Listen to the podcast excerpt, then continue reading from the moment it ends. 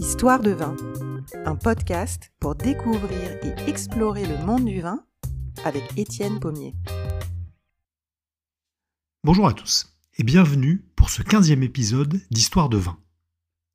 Pour ce podcast, qui sera le dernier de la première saison avant de vous retrouver en 2024 avec de nouvelles histoires, j'ai choisi de vous raconter une histoire très sensible et absolument incroyable. Tellement incroyable à vrai dire que quand je l'ai entendu pour la première fois, je n'y ai pas cru. Et vous non plus, vous n'allez probablement pas y croire quand vous allez apprendre les faits. Vous allez vous dire que ce n'est pas possible et qu'il doit y avoir une erreur ou une raison valable qui expliquerait ce qui s'est passé.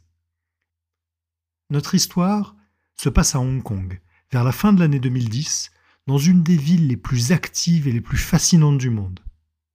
Et si j'ai aujourd'hui plaisir à vous raconter cette histoire, c'est aussi parce que, habitant à Hong Kong en 2010, où je travaillais pour un importateur de vin, j'ai été aux premières loges de cette affaire. Pour vous raconter le déroulé de la soirée fatidique, je me suis en partie appuyé sur des témoignages de sources qui préfèrent garder l'anonymat. Mais j'ai également dû romancer un peu sur la suite des événements, étant donné que les acteurs du dossier n'ont jamais voulu s'exprimer. Voici donc, pour ce dernier épisode de la première saison d'Histoire de vin, l'affaire du Country Club.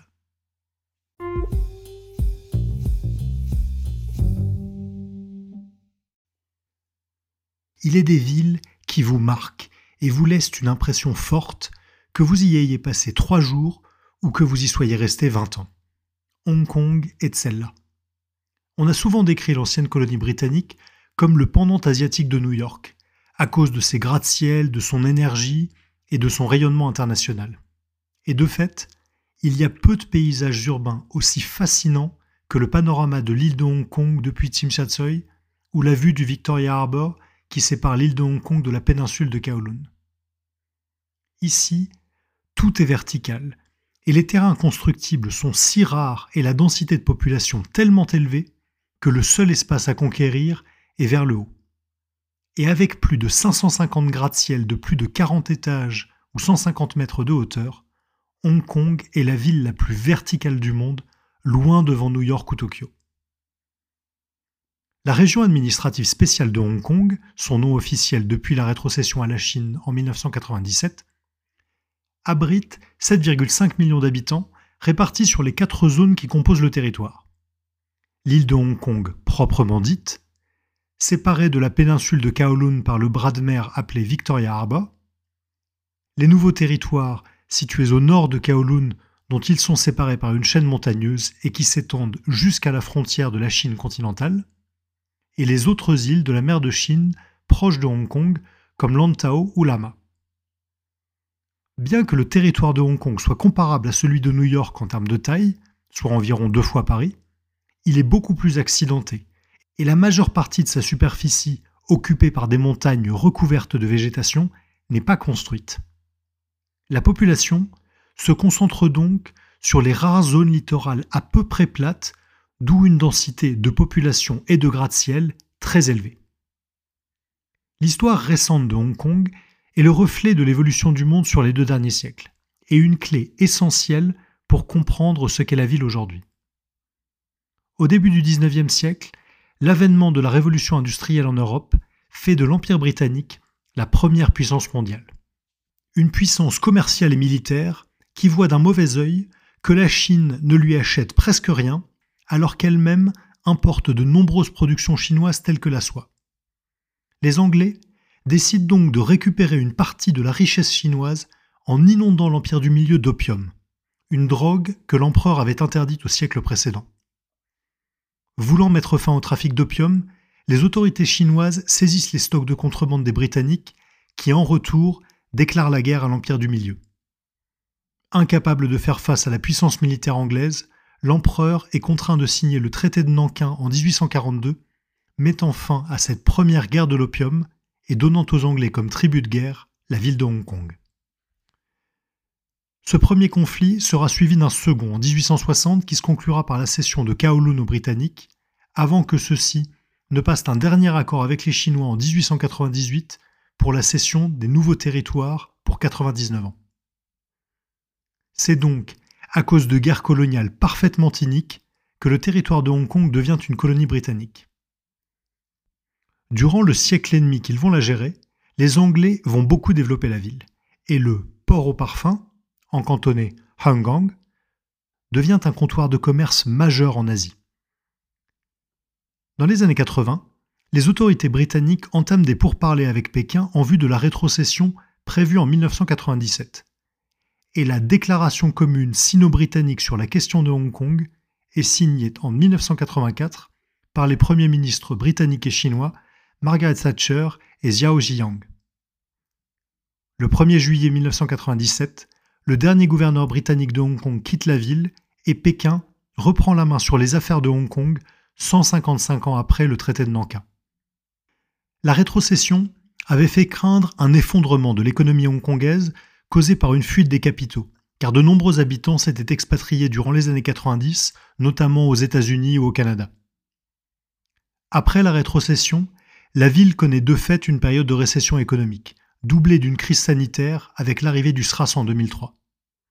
Mais après cet épisode douloureux, qui fera 300 morts à Hong Kong et marquera durablement la ville, la croissance revient et les années 2000 ramènent une grande prospérité au territoire qui compte aujourd'hui parmi les plus riches du monde, avec l'une des plus grandes concentrations de richesses et de milliardaires de la planète. C'est donc au cœur d'une cité très riche et cosmopolite que s'inscrit notre histoire.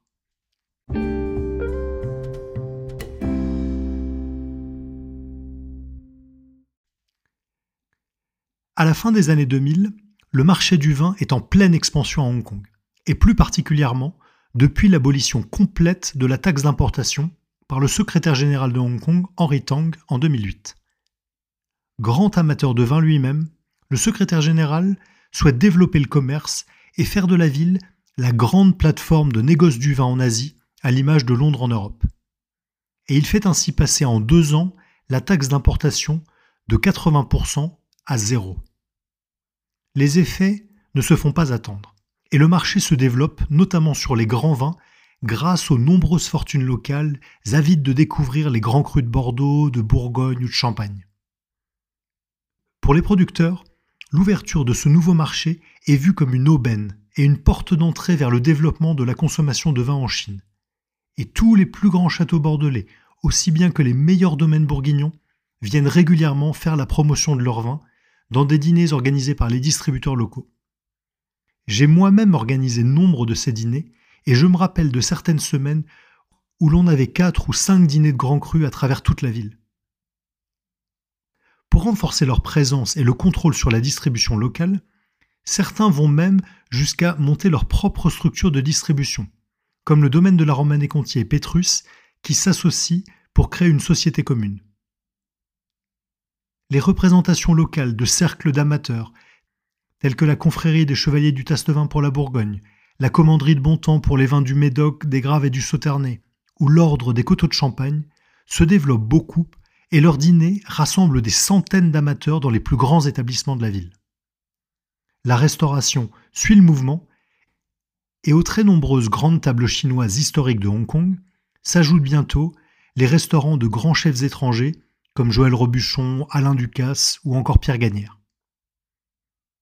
En 2009, le prestigieux guide Michelin sort sa première édition pour Hong Kong et Macao, et le chef Chan Yan-tak devient le premier chef chinois à obtenir trois étoiles pour son restaurant Lunking Inn à l'hôtel Four Seasons. Une autre tendance de l'époque, qui contribue à développer le marché des grands vins, est l'usage assez répandu du droit de bouchon, qui permet aux collectionneurs de venir au restaurant avec une bouteille de leur propre cave moyennant le paiement d'un droit au restaurant ou l'achat de bouteilles de la carte. Et parallèlement, comme il est facile d'obtenir une licence de restaurant pour une table ne servant pas d'alcool, de nombreux chefs professionnels ou amateurs tentent leur chance en ouvrant des cuisines privées pour se faire connaître. Ce sont le plus souvent des appartements, situés dans des immeubles anodins de bureaux ou d'habitation, qui ont été transformés en restaurants, où les amateurs, dans la confidence, se retrouvent pour savourer des menus gastronomiques avec les bouteilles qu'ils ont choisies. Ce sont des adresses qu'on se transmet entre amateurs par le bouche à oreille. Le développement économique de la ville et l'effervescence du secteur de la restauration favorisent à l'époque l'émergence d'une clientèle amatrice de belles tables et de belles bouteilles, faisant exploser les chiffres d'importation de vin à Hong Kong. Pour les représentations étrangères, le marché offre de formidables opportunités à saisir, et les consulats et autres chambres de commerce des différents pays rivalisent d'énergie pour se faire une place dans les plus grands établissements, parmi lesquels les clubs privés. En tant qu'ancienne colonie britannique, Hong Kong a hérité une certaine culture des clubs au sens anglais du terme. Des établissements dont l'accès est réservé aux membres et à leurs familles pour profiter de services tels que des restaurants, des équipements sportifs, ou simplement pour se retrouver dans un entre-soi favorable à un networking efficace pour développer les affaires. Hong Kong Club, Hong Kong Jockey Club, American Club, Royal Hong Kong Yacht Club, la ville compte des dizaines de ces établissements où les coûts d'adhésion, aussi bien que les cotisations très élevées, limitent l'accès à de nouveaux membres qui, de toute façon, doivent être cooptés par des membres existants pour pouvoir déposer un dossier d'inscription. Pour les membres, l'utilisation des services de ces clubs est particulièrement intéressante, car, comme les membres payent une cotisation mensuelle, les clubs sont soumis à des politiques tarifaires plus souples que les restaurants, et tout particulièrement sur le prix des vins à la carte. Les amateurs peuvent donc se retrouver dans leur club favori pour déguster de grands vins à des prix nettement inférieurs à ceux des restaurants de la ville. D'où un nombre croissant de dîners privés dans tous ces clubs qui ajustent à leur tour leur carte des vins en montant en gamme pour afficher des sélections dignes des meilleurs étoilés au guide Michelin. Et de tous les clubs de Hong Kong, l'un des plus prestigieux est sans aucun doute le Hong Kong Country Club, une véritable institution située dans le sud de l'île de Hong Kong, sur le front de mer de Bay. Ouvert le 30 janvier 1962, le Country Club se voulait à l'origine un club cosmopolite et moderne, ouvert à tous, sans distinction de nationalité ou de sexe, à une époque où la plupart des clubs londoniens étaient encore réservés aux hommes. Aujourd'hui, avec sa piscine, ses cours de tennis et sa pelouse coupée au ciseau, le Country Club offre à ses membres un havre de verdure et de détente à moins de 30 minutes du centre-ville trépidant de Hong Kong, et accueille de nombreux événements. Et c'est dans ce cadre idyllique et particulièrement sélect que vont se dérouler des faits qui vont choquer pour longtemps la société hongkongaise.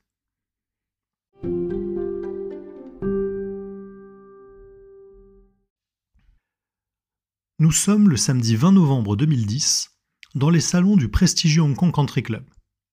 Et, comme tous les samedis soirs, les tables du restaurant sont toutes réservées par les membres qui viennent passer d'une soirée agréable en profitant de la table et de la cave du club.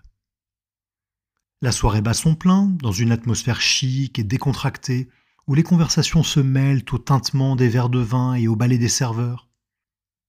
En fin de soirée, les tables se vident peu à peu, et un dernier groupe s'attarde encore un peu dans la cave à vin, où les membres peuvent venir choisir par eux-mêmes la bouteille qu'ils souhaitent déguster. Les derniers invités rentrent chez eux, et l'équipe du restaurant commence à ranger la salle, quand un employé de la sécurité du club vient voir le manager et l'invite à le suivre dans la salle de surveillance. Arrivé devant les moniteurs, l'employé sélectionne l'enregistrement des caméras de la cave à vin, discrètement installées entre les poutres du cellier, et il remonte quelques instants en arrière sur la bande. Sur la vidéo, on voit un homme parcourir des yeux les étagères remplies de bouteilles de grand cru, comme n'importe quel amateur curieux, jusqu'au moment où l'homme se saisit d'une bouteille, la glisse dans son pantalon et sort de la cave comme si de rien n'était. Le manager et l'employé de sécurité se repassent la bande plusieurs fois pour être bien sûr de ce qu'ils ont vu, mais les images sont claires. On voit distinctement l'homme prendre la bouteille et la dissimuler dans son pantalon pour la dérober. Devant ce vol manifeste et malgré l'heure tardive, le manager du restaurant prévient le directeur du club. Quelques instants plus tard, celui-ci arrive dans la salle de vidéosurveillance et se fait montrer la bande à son tour. En découvrant la vidéo, le directeur du country club devient aussi blême que son maître d'hôtel quelques minutes auparavant. Et après s'être assuré que toutes les personnes au courant de cet incident sont encore présentes dans les locaux, il décroche le téléphone et contacte la police.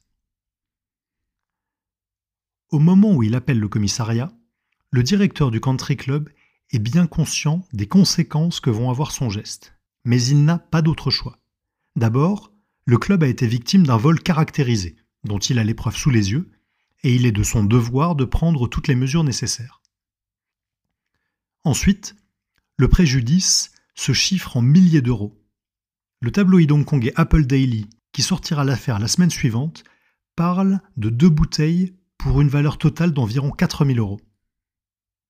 Enfin, et pour ne pas dire surtout, c'est bien l'identité du voleur présumé qui préoccupe le directeur du club.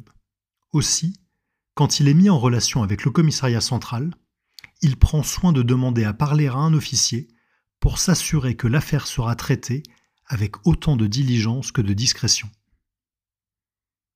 Quand la police arrive sur les lieux, nous sommes au milieu de la nuit et l'établissement est désormais vide, à l'exception des employés au courant de l'incident et du directeur.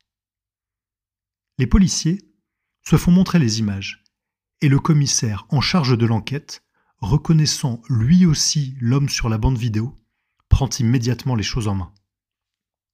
À partir de ce point de mon récit, je suis obligé d'imaginer l'enchaînement des événements, étant donné qu'aucune des personnes impliquées dans la procédure n'a fait de commentaire à ce jour sur cette affaire mais je pense que ma narration ne doit pas être très éloignée de la réalité, comme la suite va d'ailleurs le démontrer. Après avoir visionné la vidéo, le commissaire commence par demander qui, parmi le personnel du club, est au courant de cet incident. Et après avoir pris les identités de toutes les personnes présentes, il leur intime l'ordre de garder un silence absolu sur cette affaire jusqu'à nouvel ordre. Dans les heures qui suivent, il contacte ses supérieurs à Pékin pour leur exposer la situation. Et l'information remonte vraisemblablement jusqu'au ministre de la Sécurité publique, Meng Jianzhou, qui, à son tour, la transmet très certainement à son homologue des affaires étrangères, Yang Jiechi. Alors pourquoi un tel branle-bas de combat pour un simple vol de bouteilles de vin?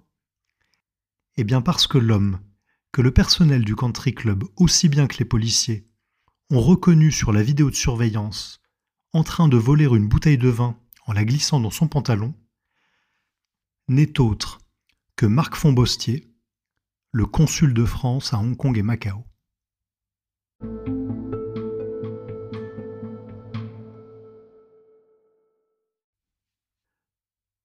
On ne connaît pas la teneur des échanges qui n'ont pas manqué d'avoir lieu entre le ministère des Affaires étrangères chinois et le Quai d'Orsay pendant ce week-end. Mais il y a fort à parier que le gouvernement de Pékin a mis en demeure la France de rappeler sur l'heure son représentant sous peine de poursuite judiciaire contre lui. Ce qui est sûr, c'est que le soir du mardi 23 novembre 2010, le consul monte dans un avion pour Paris sans autre forme de procès et que sa femme et ses enfants le suivront quelques jours plus tard.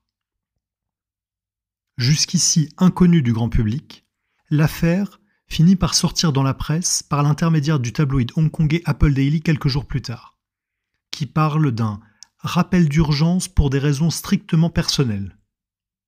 Mais bien vite, l'information fuite qu'il s'agit d'une affaire bien moins personnelle, mais bien plus grotesque et embarrassante pour le Quai d'Orsay.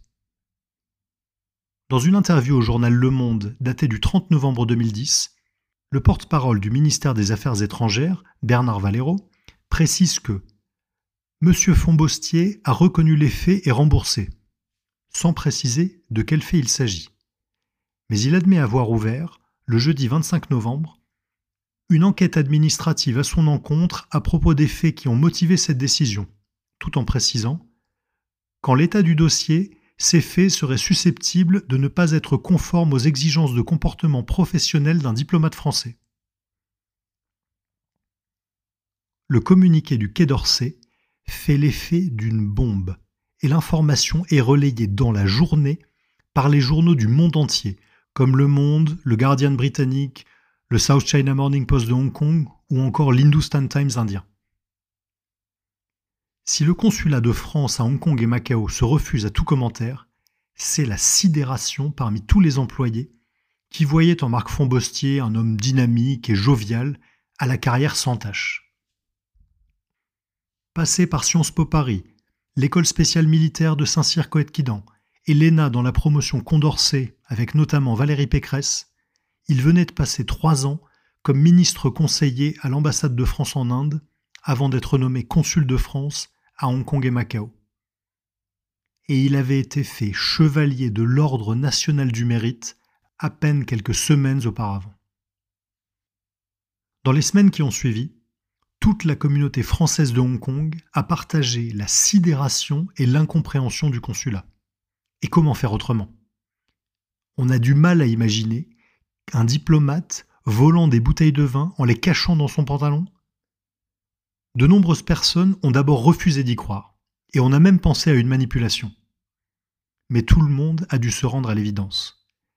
Que ce soit par kleptomanie, par jeu et par goût du risque, ou encore à cause d'un sentiment d'impunité ou même d'un excès d'alcool, le consul avait bel et bien dérobé ses bouteilles. Et les plus sceptiques ont fini d'être convaincus quand il est apparu que ce n'était pas la première fois que ce genre de choses se produisait.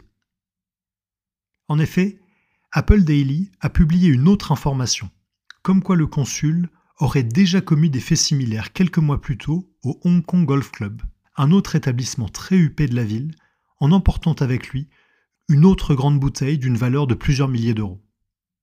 Le club avait porté plainte et le consul avait immédiatement rendu la bouteille avec ses excuses en expliquant qu'il pensait qu'il s'agissait d'un cadeau et qu'il y avait eu méprise. Et la plainte avait été classée sans suite. Au moment de sa nomination, le haut fonctionnaire avait parlé de son goût pour le vin. Peut-être les grands crus de Bourgogne lui sont-ils montés à la tête? À moins que ce ne soit de fréquenter régulièrement des milliardaires amateurs de grands crus lors de dîners prestigieux où il était invité. Escalité Après cet incident, Marc Fombostia été rappelé à Paris et muté au centre de situation comme sous-directeur en 2011, une institution chargée d'organiser le rapatriement des Français de l'étranger en cas de situation de crise dans leur pays d'accueil. Et en 2014, il a finalement retrouvé une représentation consulaire en étant nommé ambassadeur de France au Togo. Après une telle affaire, on aurait pu s'attendre à ce qu'il soit radié. Mais il faut croire que l'esprit de corps des diplomates a pris le pas sur le devoir d'exemplarité qu'on est en droit d'attendre d'un représentant de la France quel qu'il soit, et à fortiori d'un consul. Il n'y a aucune leçon à tirer de cette histoire, dont il ne reste aujourd'hui qu'une anecdote un peu embarrassante pour les Français de Hong Kong, et que peut-être les successeurs de M. Fombostier ont eu à entendre à l'occasion. En 2011, le superbe manoir du XIXe siècle situé sur le pic dominant toute la baie de Hong Kong et qui servait de résidence au consul de France a été vendu pour 52 millions d'euros. Peut-être pour inviter les successeurs de M. Fombostier à plus de sobriété dans leur mode de vie. Aujourd'hui, Hong Kong continue d'être un marché clé pour les amateurs fortunés de grands vins, et la cave du Hong Kong Country Club est toujours aussi bien fournie.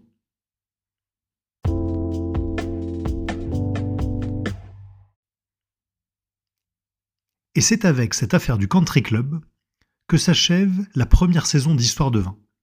Et j'espère que ce dernier épisode vous a plu. N'hésitez pas à me laisser vos commentaires sur votre appli de podcast préféré et à réécouter les épisodes précédents si vous ne les avez pas encore découverts. Pour ma part, je vous donne rendez-vous en 2024 avec des histoires fascinantes, des voyages inattendus et des portraits hors du commun. On y parlera de caves secrètes cachées dans des lieux improbables, de dégustations qui ont changé le monde du vin, ou encore de vignerons légendaires dans une nouvelle saison pour explorer le monde du vin, sa culture et son histoire, ainsi que les affaires et les questions qui l'agitent aujourd'hui. Je vous souhaite donc de très bonnes fêtes et vous dis à l'année prochaine